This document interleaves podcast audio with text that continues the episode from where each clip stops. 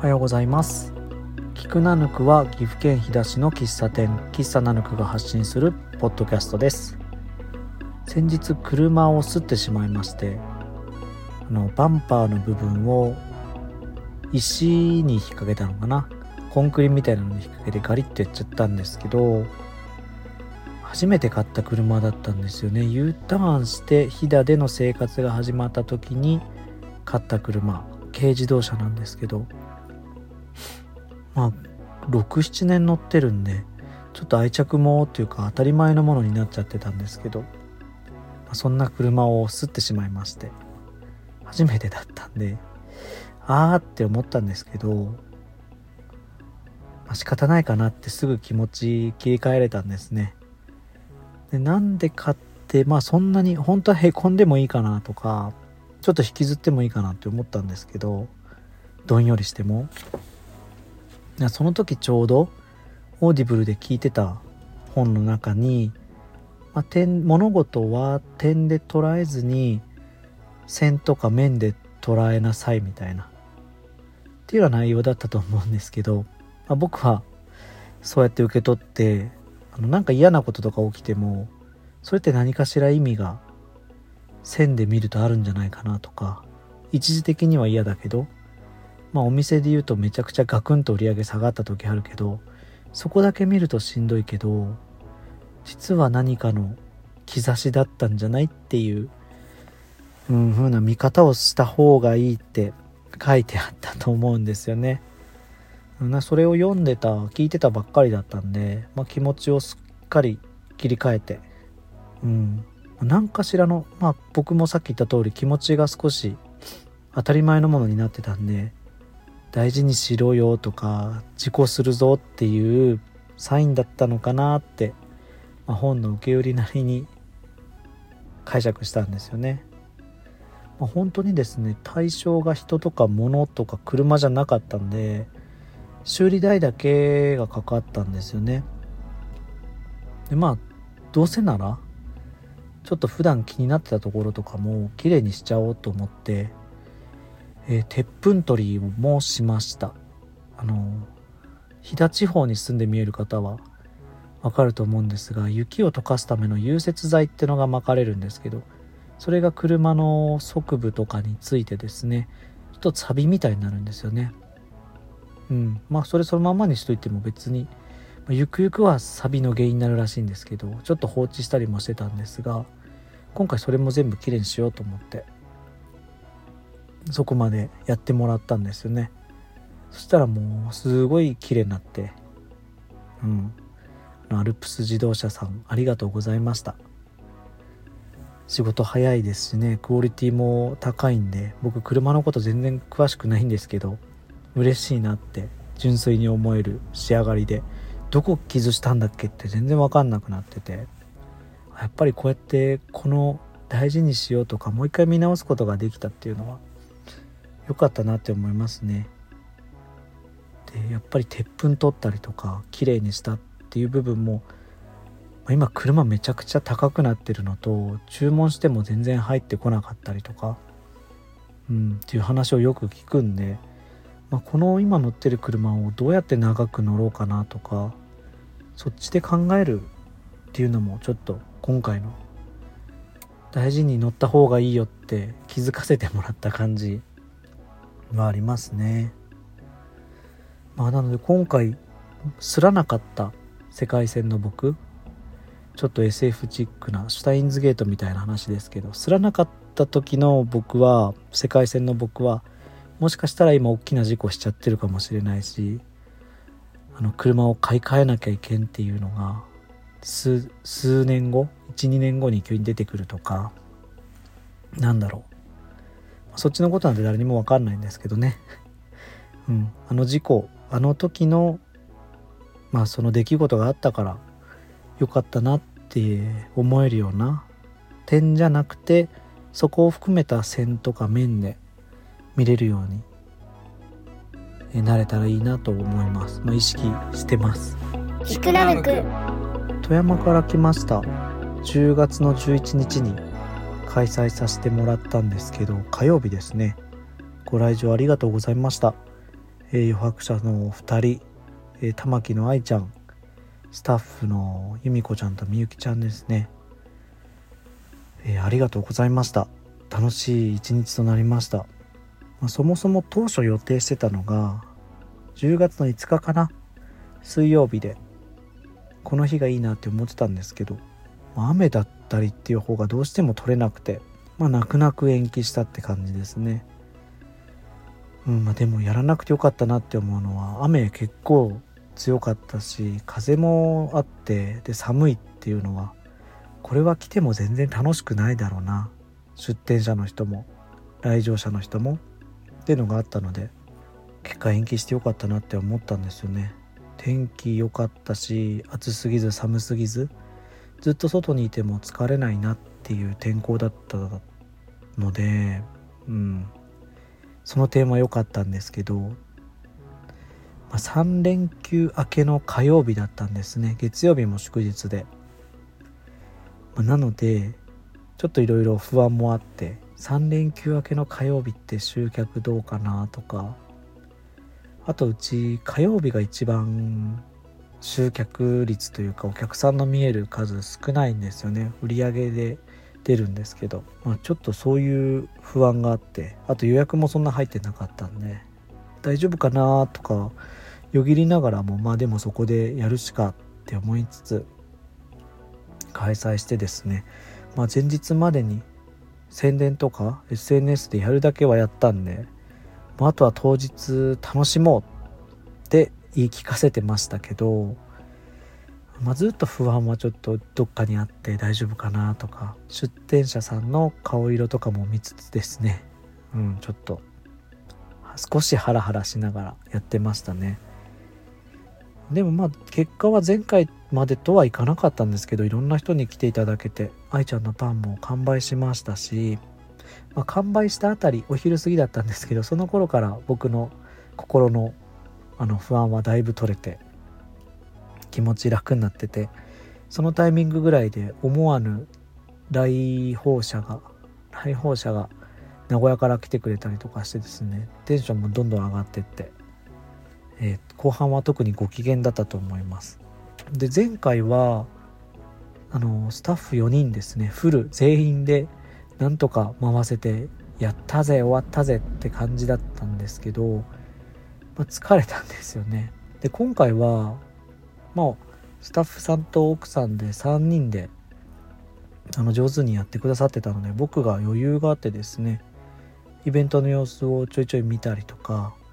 まあ、声かけたりとか外に入れる時間も多かったんでいろいろできたと思うんですよね。やっぱり余裕がないと新しいこととか細かいことをやるってのは難しいなと思ってて思っています。だからその余裕が今回僕持てたのは良かったなって思いますね。サバドラサンドも好評で。何名かはナヌクのメニューで一番好きって言ってくださってますね。すごく嬉しいです。ボリュームもあるしあの味もいろいろ変わってくんで。今回ナスとなしナスと梨が入ってたんですけどあまり普段食べる感じではない、えー、味なのでその点楽しんでもらえたと思います。余白者さんにサバドラのドラって何ですかって聞かれたんですけど皆さんもそう思ってる方見えるかもしれないんでえー、と言いますがサバディンドライカレーのドラドライカレーのドラです。うんまあ夜更かし夜更かしじゃない。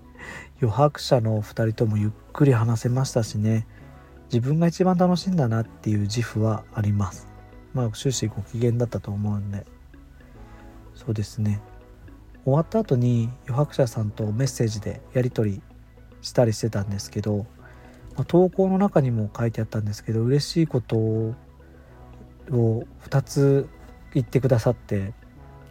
それが僕の心の中で結構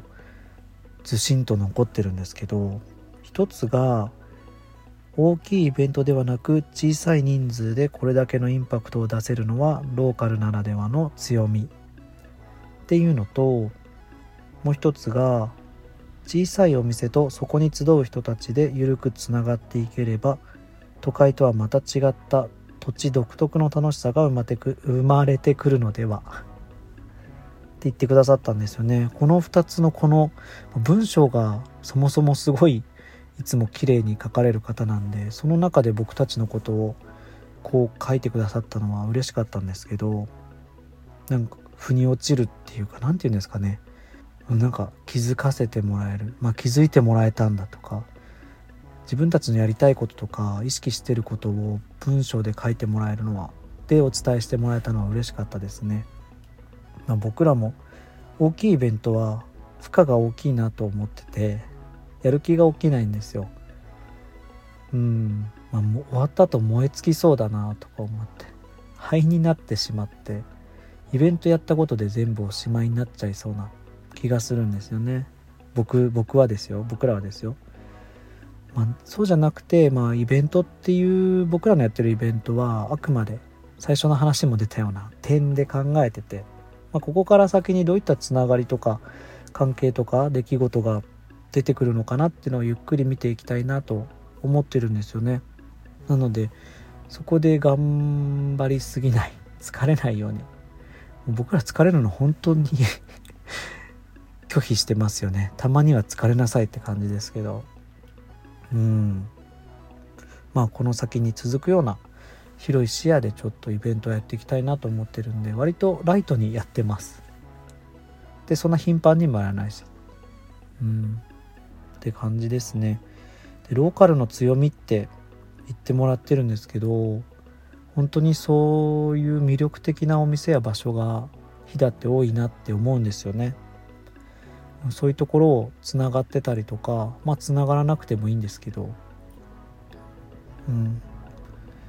いいなって思います。ローカルならではの強み、うん、インパクトがあるのかなって。そのまま読んでるだけですけど。そう。ただ僕あの市とか県とかの縛りがないところでやりたいなって思ってるんですよね日田市のとか岐阜県のっていうのも、まあ、大事だとは思うんですけど、まあ、僕らはそことは別にしたいな。まあ僕らはあののできることはそういうことかなって思ってます。あの場所ナヌクの場所自体がちょっと特殊な場所でお買い物は富山へ行ったりとか、まあ、高山にも行きますけど。あまり飛騨市内で完結しないような場所だとも思ってるんで、まあ、近いのが富山だったりもしますしうんなんかそういう縛りがないところの魅力を僕らもその中にいたいなって思ってますね。まあ今持ってるだけで何も何がどうとかではないんですけどただこう富山のお店さんとの関わりがあったりとか富山からお客さんが来てくれるっていうのはあの僕がそもそも富山によく買い物してはしごしてくんでそれが逆に富山の人に飛騨でやっていただけないかなと思って始めたのがきっかけの一つなんですけど、まあ、現に今あのよく来てくださる富山のお友達みたいな方も増えてきたりとか、うん、あこういうことをやりたかったんだなって本当に思うので、うん、そういうところがうちの魅力になってったらいいなと思ってますね。それがうちのお店のできることな気がしてます。うん松本とか金沢も近いですからねサクッと行ってただ松本の方とかと話したりするとそんなに近く行けるんですねって驚かれるんでやっぱりあちらから来る機会っていうのが少ないのと来る時は旅行として見られることがあると思うんで、お買い物とかちょっと散策みたいな感じで松本からだと2時間ぐらいだし金沢も1時間45分ぐらいで着くんで。うん。全然日帰りで行けちゃうんですよね。はい。えー、まあそんなイベント富山から来ました。次回は勝手に春ぐらいを予定してます、ま、その頃には僕らのお家が建ってる予定なのでまたちょっと違う雰囲気になってると思いますけど次回の僕の中での目標というか課題は余白者さんたちにも飛騨近郊を楽しんでもらえるようなイベントにしたいなと思ってます、まあ、なので一泊してもらってちょっとその行商自体を楽しんでもらえるような形にするのかどうしようか今頭の中でゆっくり考えてますけどうん、僕らも市外とか県外に出店するようなことが今後あれば家族とかスタッフさんのイベントとしても楽しめるようにっていうのを視野に入れていきたいなと思ってるんで、うん、その辺もちょっとですね来ていただく方はもちろんなんですけど出店者もプラスアルファの楽しみができるようなイベントを企画していきたいと思います。春のイベント少しずつもう今の時点で準備進めてるんでタイトルは変わるかもしれないですけど皆様に楽しんでいただけるようにやれたらいいなと思います。楽しみにしといてください。えっ、ー、とナヌクのことですがハンバーグが今週水曜日までとなってます。あのソヤさんのお野菜が赤く彩って本当に甘いので辛そうっていう声も聞きますけど辛さなんてみじんもなくてフルーツなんですよね。今回はグリルでお出ししてるのでそれを楽しんでいただくのとハンバーグもですねいつもながら高山の新都市さんで飛騨牛と飛騨豚の合いびき肉を仕入れさせてもらっててとっても美味しいです。えー、また2ヶ月後ぐらいには帰ってきますけど今の時期しか食べれないお野菜とのバランスとかもあるのでぜひぜひお召し上がりになっていただけたらと思います。この間オープンした杉咲公園にも行ってきましたけど想像以上にすごい公園でしたね。あれは楽しいしこの場所に行ければ一日っていうか半日ぐらい子供たち喜ぶだろうなっていう場所なのでお弁当をナヌクでテイクアウトしてもいいと思いますしうちからほんと5分ぐらいなんで高山からとか古川からだと来る途中にありちょっと入りますけどあったり帰り道にあったりするんでそこも含めてご利用いただけたらいいなと思います。はい。えでは今回も最後まで聞いてくださってありがとうございました。もしよかったら、えー、Spotify iTunes、Apple Podcast どちらもあの評価の欄があるので、えー、いいねとか評価5とは言わないんですけど12345のうちどれかつけてもらえると嬉しいです。じゃあ終わります。終わりです。